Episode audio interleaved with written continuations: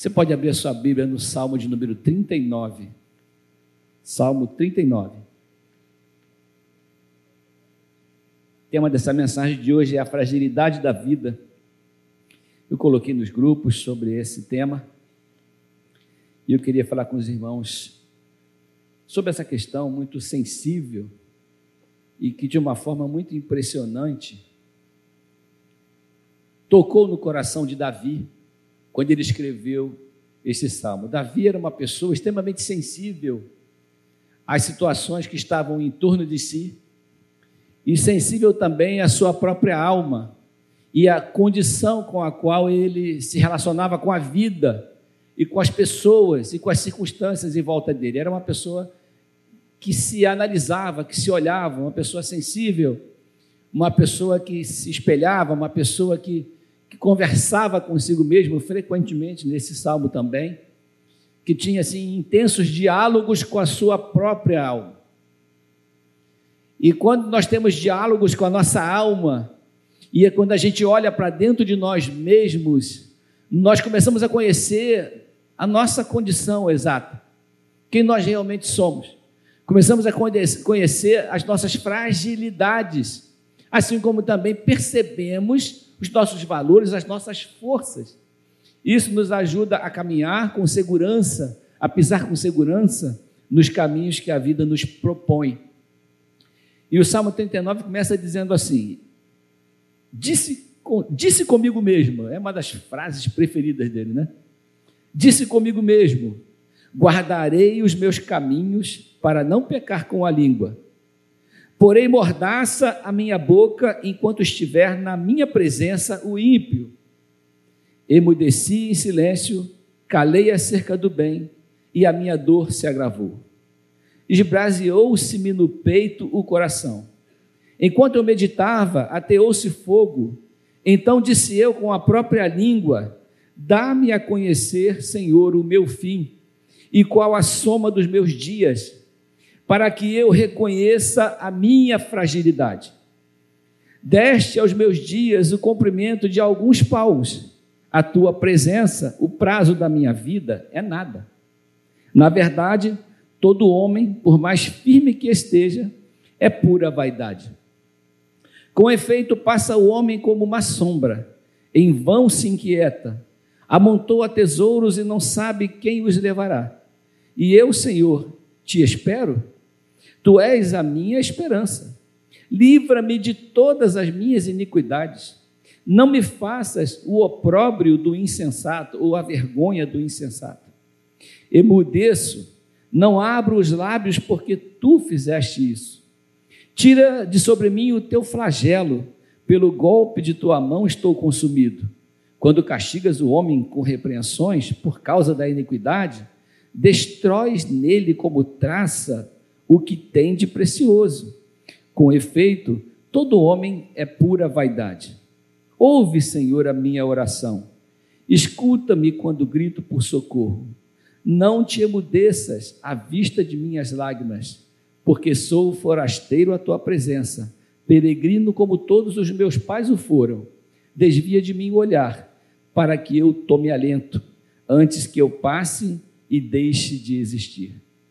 Pai, essa é a tua palavra, nós queremos pedir a tua bênção nessa manhã para os nossos corações, Pai. Nos ajude a entender essa relação tão importante entre nós e a nossa alma, entre a tua vontade, o teu amor e aquilo que a gente vive. Nós oramos em nome de Jesus.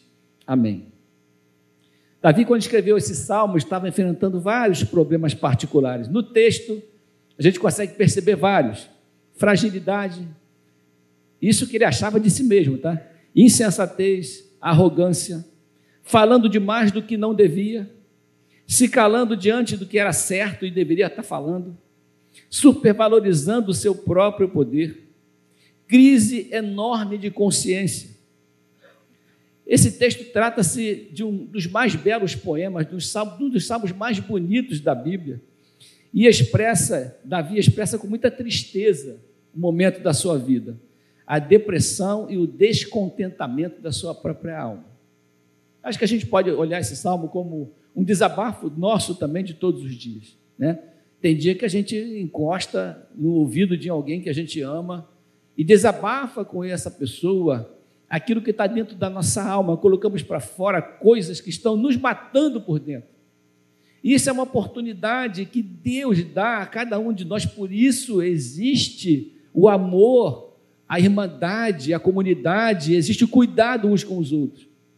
Porque quando nós colocamos para fora aquilo que a gente entende que precisa ser falado, quando nós fazemos igual Davi fez num salmo, num poema, que ele, ele coloca para fora a sua alma, que ele se vira do avesso diante de Deus, é uma oportunidade de tratamento, uma oportunidade de esperança. E ele fala de esperança, porque a esperança mantém as pessoas vivas e mantém o resultado daquela oração, o resultado daquele tempo perto, próximo, palpável diante da sua vida. Davi reclama das críticas pelos seus erros e reclama da opinião dos, dos ímpios, que ele chama de ímpios aqueles que não, que não servem ao seu Deus e que, olhando para as facilidades da sua vida, encontram a ocasião de, de criticar ao seu Deus.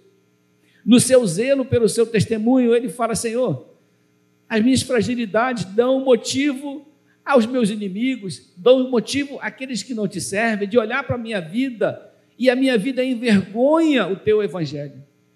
E isso me consome, isso faz mal para o meu coração, essa coisa gera dor em mim. E nós vivemos uma dualidade muito grande, porque nós, todos seres humanos, nós vivemos uma, o grande desafio de administrar as coisas e as pessoas que estão à nossa volta. Nós estamos em família, nós temos que administrar a nossa família. E quando a gente fala de família, fala da vontade de um, da vontade do outro, né? das necessidades e desejos de um de outro. E o chefe de família, a mãe, o pai, tem que contemplar todas essas coisas, olhar para o coração dos filhos com misericórdia. E a gente administra as pessoas, às vezes com sabedoria, às vezes não. Mas a gente olha para as coisas que estão acontecendo e a gente acha, de alguma forma, alguma resposta, alguma solução para o que as pessoas estão vivendo, para as crises das pessoas. Mas às vezes a gente tem que olhar e administrar a crise que está dentro de nós, é essa a questão. As crises internas da nossa alma, as crises da discrepância do nosso pensamento.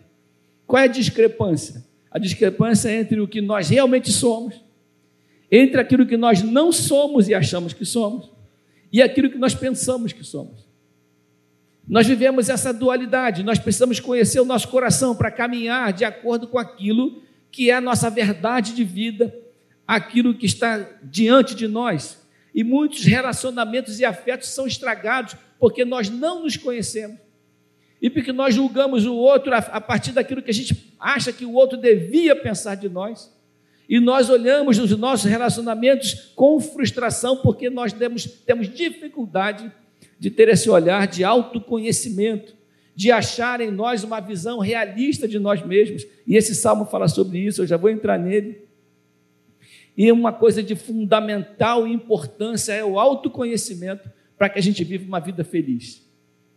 Eu preciso olhar para a crítica da minha esposa com ciência de quem eu sou, para que eu possa ser edificado pela crítica dela, caso ela tenha razão, e normalmente ela tem.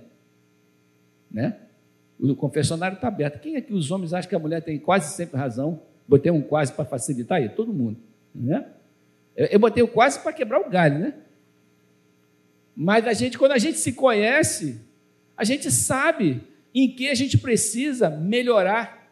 A gente sabe o que precisa ser feito da nossa vida. Então, a nossa felicidade, ela está muitas vezes atrelada a quem nós somos e o que, que a gente conhece de nós.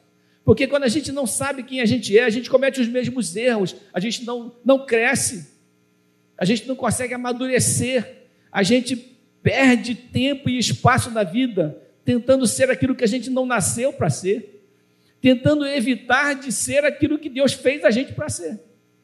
Esse é um dos grandes mistérios e grandes desafios da vida, um grande desafio para tratar com, né? Desde criança, né, pastor do ministério, as, as meninas e as crianças são levadas a entender o seu propósito, aquilo que Deus quer para cada um de nós, e o propósito de Deus é sempre relacionado com a sua vontade. Nós encontramos raízes em nós que frequentemente podem gerar até doenças em nós. Tem muitas raízes de amargura na alma, raízes que estão plantadas no nosso coração e que nos levam a ter uma imagem falsa de nós mesmos, que muitas vezes geram doenças e enfermidades nas pessoas. As pessoas ficam doentes, pessoas infartam, pessoas ficam enclausuradas dentro de um coração aflito, sem saber como colocar para fora aquela sua dor e sem saber como se reconstruir diante das dificuldades que está passando. Os salmos, como a gente leu agora esse salmo tão bonito, eles são um mergulho profundo na alma do salmista, que representa a nossa própria alma ou a alma de um povo. mergulho profundo, sem nenhum tipo de pudor. Davi olha para si e se autocritica, irmão. Às vezes a gente, tem, a gente tem dificuldade com isso. A gente tem dificuldade com o outro criticando a gente. Porque a gente acha que a gente é melhor do que realmente é. Você imagina você expor publicamente, nós estamos aqui milhares de anos depois, falando da alma dele, de como ele, com sinceridade, abre o seu coração ao Senhor e se expõe ao tratamento de Deus. E fala: Senhor, eu quero que o Senhor me mostre a minha limitação. Porque quando eu penso que não tem um limite, eu extrapolo, eu erro. E eu quero que o Senhor me mostre a soma dos meus dias para eu saber que eu sou mortal, que o poder, que o dinheiro, o fato de ser rei, que tudo aquilo que eu tenho de valor não me faça arrogante com a vida. Eu dependo que o Senhor me humilhe. Ele está pedindo isso ao Senhor. A gente não tem, nem vou abrir o confessionário, né? Alguém já pediu isso, Senhor, Senhor, me humilhe para eu saber como o Senhor é grande. Alguém já, alguém já pediu, o confessionário está aberto. Alguém já pediu isso a Deus? Ninguém. Senhor, faça de mim. A gente canta, né? Convém que ele cresça e que eu diminua. Eu não sei se a gente canta sabendo que a gente está falando para Deus, né? Mas a gente canta. Então os salmos são assim: o, o, o, salmista, ora ele exalta, ora ele festeja, ora ele chora, ora ele critica, ora ele se desespera, ele vai vivendo aquele confronto, aquele ambiente de sinceridade que tem. Por isso que eu gosto tanto de salmos, porque o salmo me representa. Eu não sou um herói da fé. Eu sou uma pessoa simples assim, que pode estar amanhã precisando de socorro. E eu sei que você também é. Que a gente precisa da ajuda, a gente precisa do suporte, a gente precisa do amor, a gente precisa que Deus olhe para a gente e Deus olha para a gente com misericórdia o tempo todo, e é a razão pela qual nós não somos consumidos. Confrontar a nossa alma é um aprendizado. E a nossa santidade, irmãos, que é um processo que a gente desenvolve, depende de como a gente se olha e como a gente se enxerga. 1 Pedro, primeira carta de Pedro, capítulo 1, versículo 15, olha só o que ele diz: Mas assim como é santo aquele que os chamou, sejam santos vocês também em tudo que fizerem. Como eu posso ser santo em tudo que eu faço se eu não tenho ciência ou consciência de que a minha atitude é certa ou errada? Eu não estou sendo confrontado nem por ninguém, nem pela palavra de Deus, nem pela minha própria consciência, nem por alguém que me ama. Eu comentei aqui um dia desse, não lembro quando, que quando as pessoas que nos amam se importam conosco, elas nos corrigem porque elas querem que nós sejamos melhores, não é verdade? né? E a minha esposa brigava comigo o tempo todo por um monte de motivos que não vale a pena relacionar. Né? Mas ela falava assim para mim, eu falava assim para ela: você é muito crítica, você reclama de tudo. E ela falava assim: no dia que eu parar de reclamar e que eu ficar quieta, vai ser o dia que eu desistir de você. Aí nesse dia você deve ficar preocupado. A palavra dura que essa loura deu para mim, né, irmãos? Depois os irmãos chegam perto dela e pedem misericórdia ela para a minha vida, tá bom? Aí eu entendi, deixa a mulher reclamando, né? Aí guardou essa, né, pastor? Sabe as palavras. Onde está o meu coração? É, é, Davi está procurando o coração dele. E ele está falando, eu sou o rei. Talvez ele não tenha críticos, né? Carlinhos, o cara é rei. Quem é que tem coragem de criticar um rei? Talvez um profeta, Natan, criticou Davi. Mas ele está fazendo essa autocrítica. Atos 24, 16 diz assim: Por isso também me esforço por ter sempre consciência pura diante de Deus e dos homens. Eu me esforço para ter a minha consciência pura. O que é consciência pura? Eu posso até estar errado, mas eu não tenho ciência de que estou errado. Então, enquanto eu tenho consciência, eu ando certo. E à medida que Deus me revela algumas coisas, eu vou aprendendo que a minha, a minha vida pode melhorar em algumas, algumas coisas. Uma coisa é o erro inocente, uma coisa é o erro proposital. A minha consciência precisa me aprovar, porque se a minha consciência não me aprovar, eu estou em pecado contra Deus. Por isso também me esforço por ter sempre consciência pura diante de Deus e dos homens. Porque muitas vezes a gente coloca na conta do diabo as acusações que chegam na nossa mente, mas às vezes o Espírito Santo está trazendo à nossa mente problemas que a gente tem que tratar em nós. E a gente precisa saber discernir isso e olhar para isso, porque Jesus falou que ia nos mandar o consolador. João 16, versículos 7 e 8 diz assim: Mas eu vos digo a verdade. Convém-vos que eu vá, porque se eu não for, o consolador não virá para vós outros. Se, porém, eu for, eu vou-lo enviarei quando ele vier, convencerá o mundo do pecado, da justiça e do juízo. Ou seja, quando o Espírito Santo vier, ele formará nas pessoas uma autoconsciência de pecado e de justiça e de juízo. É o Espírito Santo que gera em nós esse autoconhecimento que leva à minha santificação, que me ajuda a melhorar cada dia mais, que me ajuda a cada dia crescer mais de glória em glória, de fé em fé. É a autoconsciência é saber dos meus erros e defeitos. Quando a gente olha para nós mesmos e a gente só nos elogia, nós só nos elogiamos, nós só encontramos valores que as pessoas precisam adorar em nós, a gente saiu do, do limite humano, entrou num limite perigoso de arrogância, em que as, coisas, as consequências disso geralmente são dramáticas. Nós somos todos falíveis e a gente não precisa ser perfeito, mas a gente precisa saber aonde a gente está falhando. É o Espírito Santo que convencerá o mundo do pecado e do juízo, trazendo consciência de pecados e de valores. Porque quando a luz de Deus se choca com as nossas trevas, as trevas se dissipam. É Quando a luz do Senhor, a luz do Evangelho, a luz da verdade entra na minha vida, e meu filho fala: Meu pai, você está errado, você está sendo arrogante, você agiu comigo errado, porque a verdade é essa essa essa, e eu percebo, ele tem razão, esse momento é um momento de crescimento para mim. Amém, irmãos? Amém. É um momento de crescimento para mim. E isso aconteceu várias vezes na minha vida, de meus filhos me edificarem, de eles me corrigirem, e de Deus falar comigo através de pessoas, porque não existe pessoas melhores ou piores, existem pessoas que vivem as suas vidas e as suas experiências. Todo mundo tem condição de ensinar alguma coisa para alguém, não importa o quão mestre seja esse alguém. Todos nós precisamos. Romanos 2, versículos 14 e 15, ou de 13 a 15, diz assim: Pois o simples ato de ouvir a lei não nos torna justos diante de Deus. Eu tenho conhecimento da lei, eu sei o que é certo e o que é errado. O simples fato de eu saber não me torna justo. Isso que o texto está dizendo, mas sim a obediência à lei é que nos torna justos aos olhos dele. E essa lei, abrindo parênteses, foi toda cumprida pelo Senhor Jesus, que nos justifica. Fecha parênteses, de modo que a justificação no nosso caso ela vem de fora para dentro. Mas o que ele está falando aqui é sobre comportamento. Até mesmo gentios que não têm a lei escrita, quando obedecem a ela instintivamente, mostram que conhecem a lei, mesmo não atendo, ou seja, porque as pessoas podem andar correto, mesmo que alguém tenha dado alguma instrução para ela, é uma coisa instintiva da pessoa.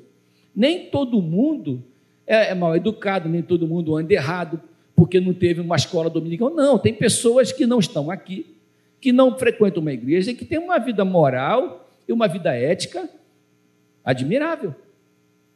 Porque elas têm instintivamente, trazem na sua história comportamentos que são que têm valor. Então, até mesmo os gentios que não têm a lei escrita, ou seja, não foram ensinados dentro dos princípios de Deus, quando obedecem a ela instintivamente, mostram que conhecem a lei, mesmo não a tendo. Demonstram que a lei está gravada no seu coração, pois a sua consciência e seus pensamentos os acusam ou lhes dizem que estão agindo corretamente. Porque quando o cara sabe o que é certo ou errado, a consciência corrige a pessoa, não é verdade?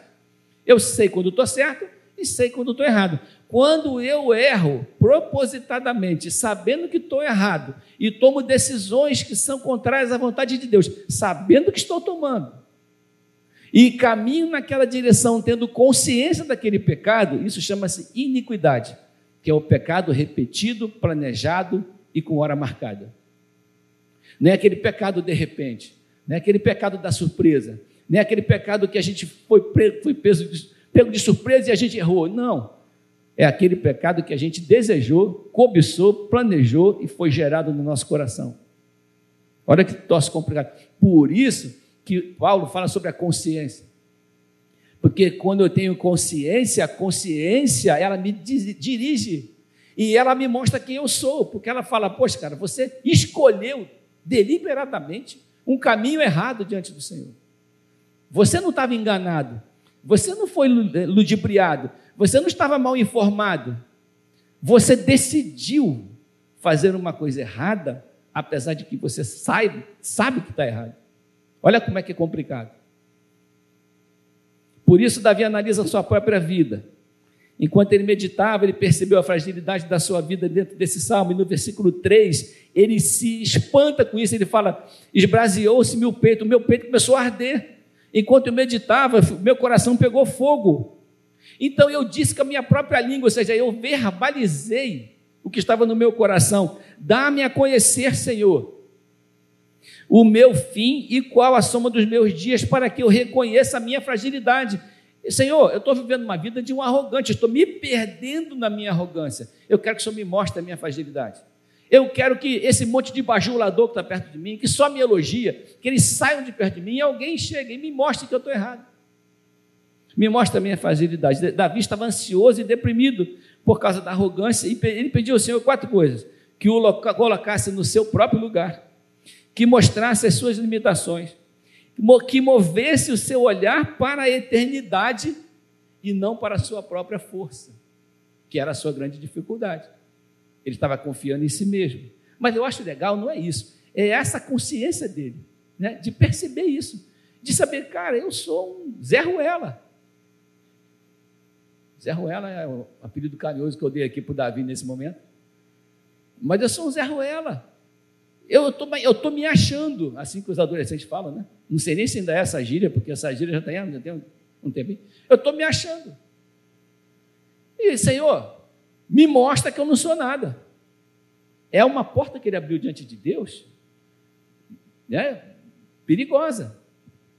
Assim sendo, o que, que ele descobriu nessa sua meditação? Algumas coisas. Primeira, que ele precisava, primeira coisa, que ele precisava guardar o seu caminho. Guardar o seu caminho é manter a sua trajetória, é viver de acordo com os seus princípios. Isso é guardar o seu caminho, é caminhar dentro daquilo que se acredita. Há caminhos que ao homem parece ser direito, mas no final são caminhos de morte. Não tem isso? No provérbio?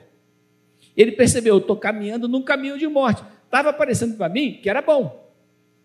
Mas eu já descobri na minha consciência, analisando a minha vida, que eu estou indo para a morte. E eu peço ao Deus da vida que corrija o meu caminhar, mesmo que doa, porque eu não quero morrer. Eu quero ser corrigido enquanto estou vivo para poder permanecer vivo.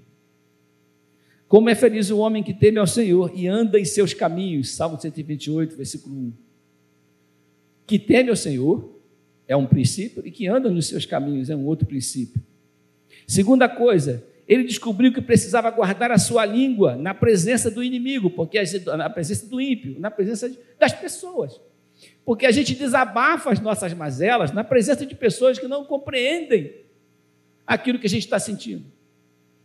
E quando a gente faz isso, a gente expõe o Deus que a gente crê, porque a gente não vive da maneira como tem que viver e põe a culpa em Deus. E quando eu reclamo, quando eu abro a minha boca, quando eu coloco palavras, tentando, mesmo bem intencionadas, muitas vezes eu acabo complicando o meu testemunho diante daquela pessoa. Não é verdade, irmãos?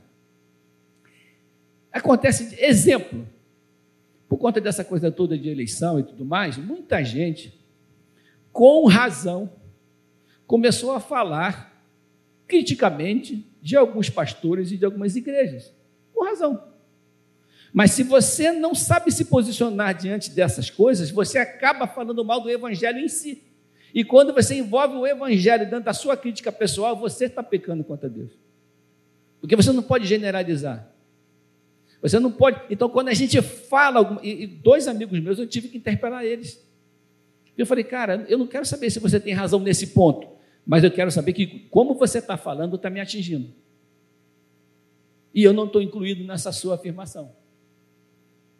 Eu não estou me importando com, com a sua posição política, eu estou me importando que você está me envolvendo numa questão, porque você está verbalizando uma questão sem sabedoria e prejudicando coisas que você. Isso eu estou falando, citando esse exemplo, mas em qualquer situação. Né? A gente pode, sem querer, desonrar os nossos pais. A gente pode estar falando daquilo. A gente desonra os nossos cônjuges.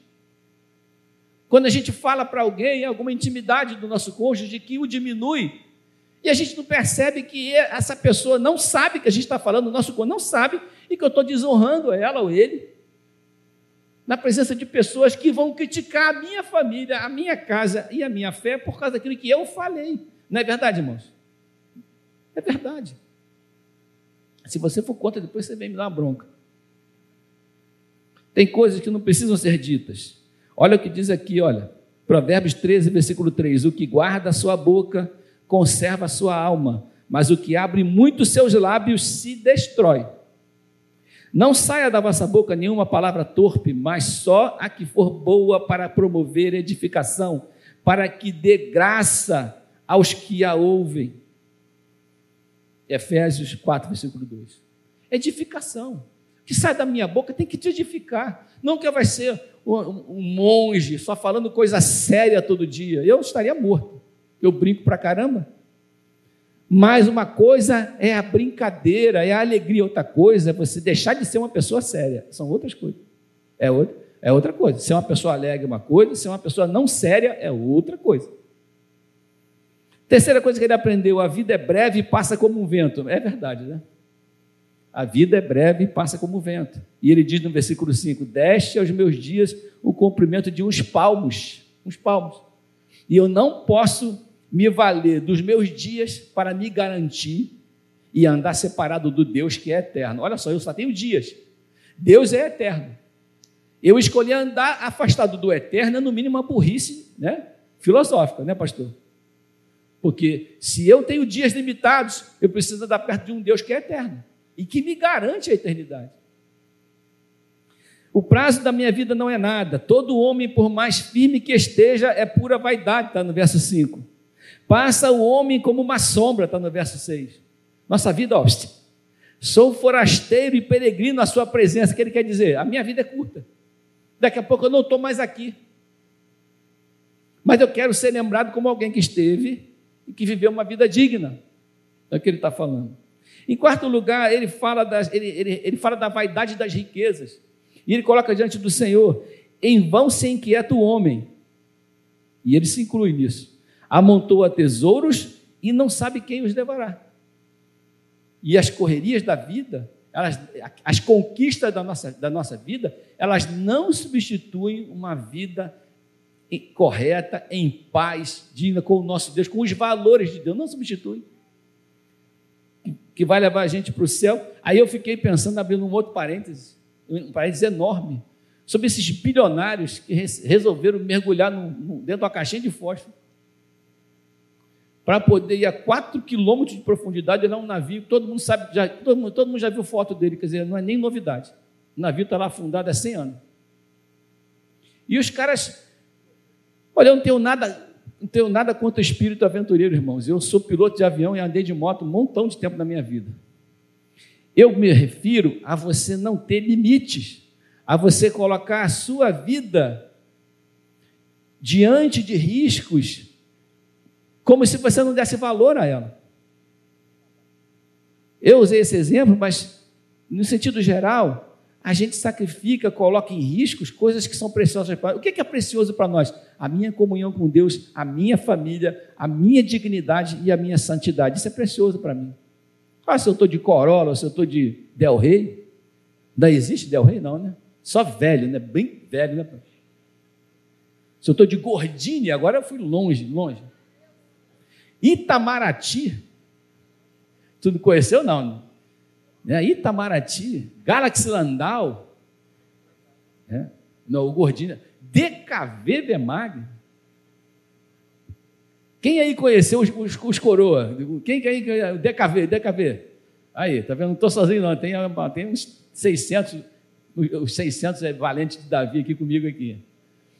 Né? A gente vai, vai vivendo.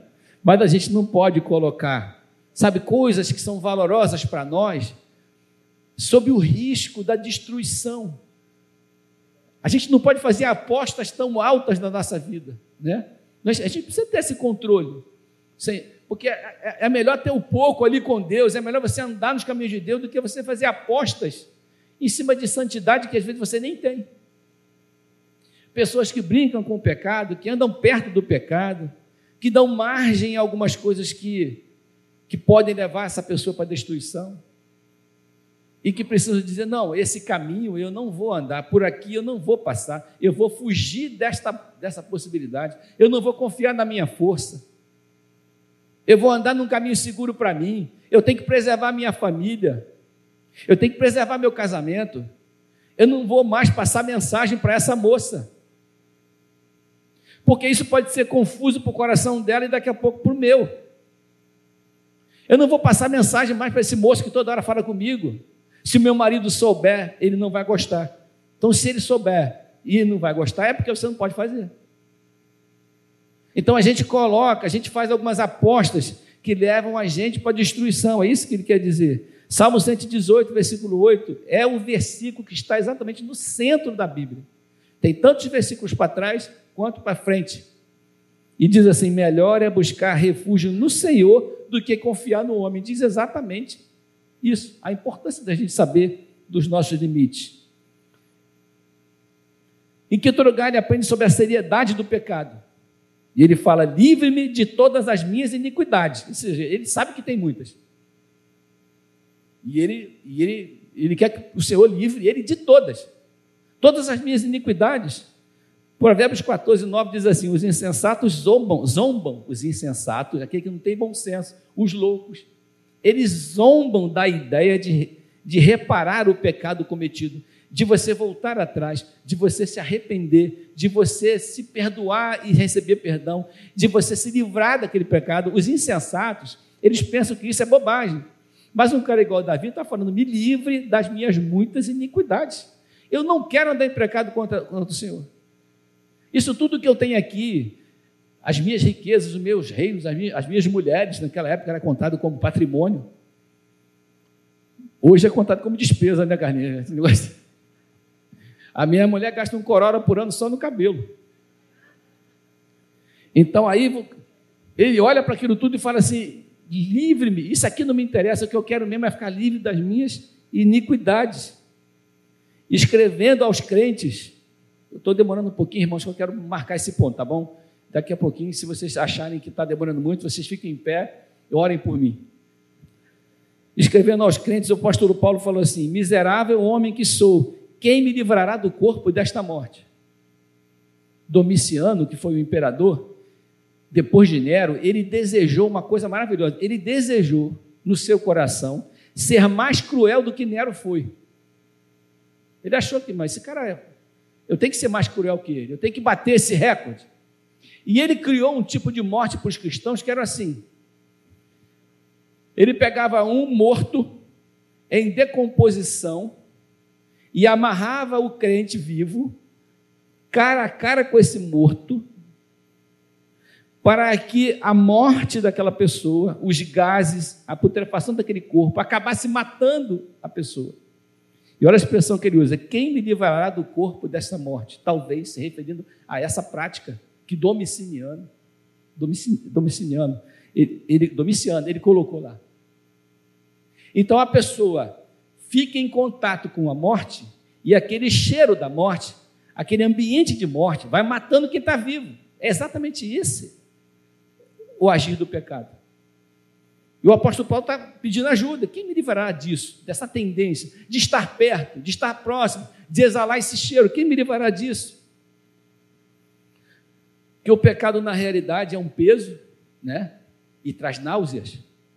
Mas aí, lá em 2 Coríntios, a partir do versículo 15, ele escreve assim: Porque nós somos para com Deus um bom perfume de Cristo, tanto entre, entre os que estão salvos, como entre os que estão se perdendo. De qualquer maneira, nós somos bons perfumes. Mas olha o que ele fala depois. Para estes, os que estão salvos, para, não, para esses, os que estão se perdendo, nós somos cheiros de morte. Por quê? Porque o bom perfume de Cristo, para quem não é de Cristo, representa condenação. Então ele fala: para estes somos cheiros de morte. Para aqueles, os que estão salvos, fragrância de vida. Versículo 17: Ao contrário de muitos, não negociamos a palavra de Deus visando lucro. Antes, em Cristo, falamos diante de Deus com sinceridade, como homens enviados por Deus. Nós somos o bom perfume de Cristo. Mas o bom perfume que a igreja exala mostra para o mundo um ambiente de condenação. E isso é uma coisa que a gente não pode esquecer. Em sexto lugar, ele percebeu que Deus é a nossa única esperança. Ele fala no versículo 7: Tu és a minha esperança. A esperança dele não está no gnosticismo, que era muito comum uns tempos atrás, que era um, uma maneira de pensar em que as pessoas separavam a alma, o espírito do corpo, e determinaram que a vida espiritual não tem nada a ver com o que se pratica no corpo, de modo que todo pecado que eu pratico no corpo não tem a ver com o meu espírito.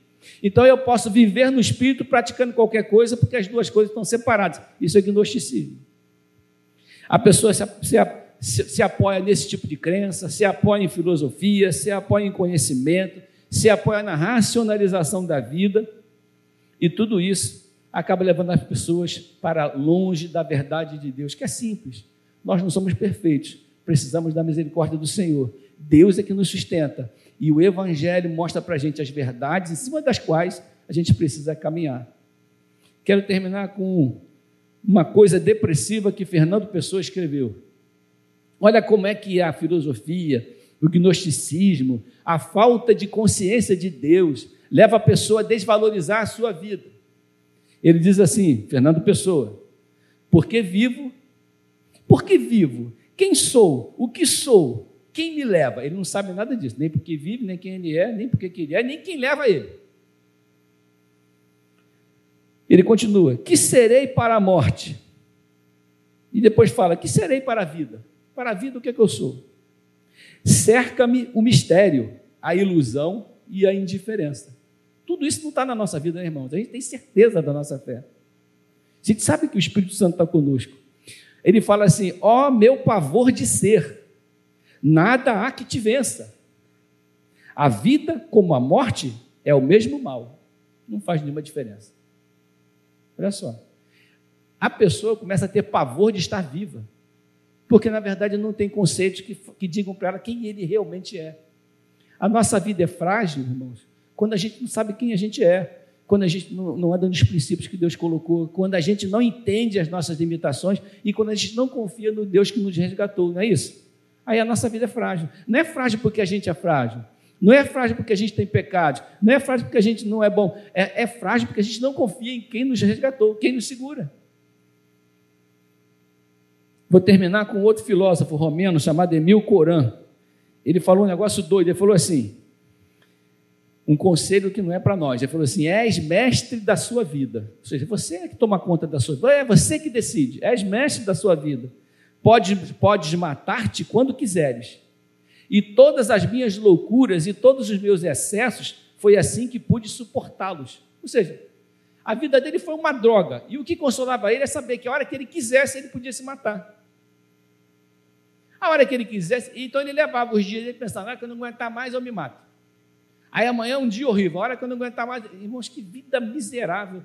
E Jesus chamou a gente para ter uma vida com abundância com alegria, sabendo sim que a gente tem limites, mas sabendo sim que Deus, Ele é superior e Deus tem tudo de bom para a nossa vida, tá bom? Deus quer que você tenha uma vida feliz e com abundância em nome de Jesus.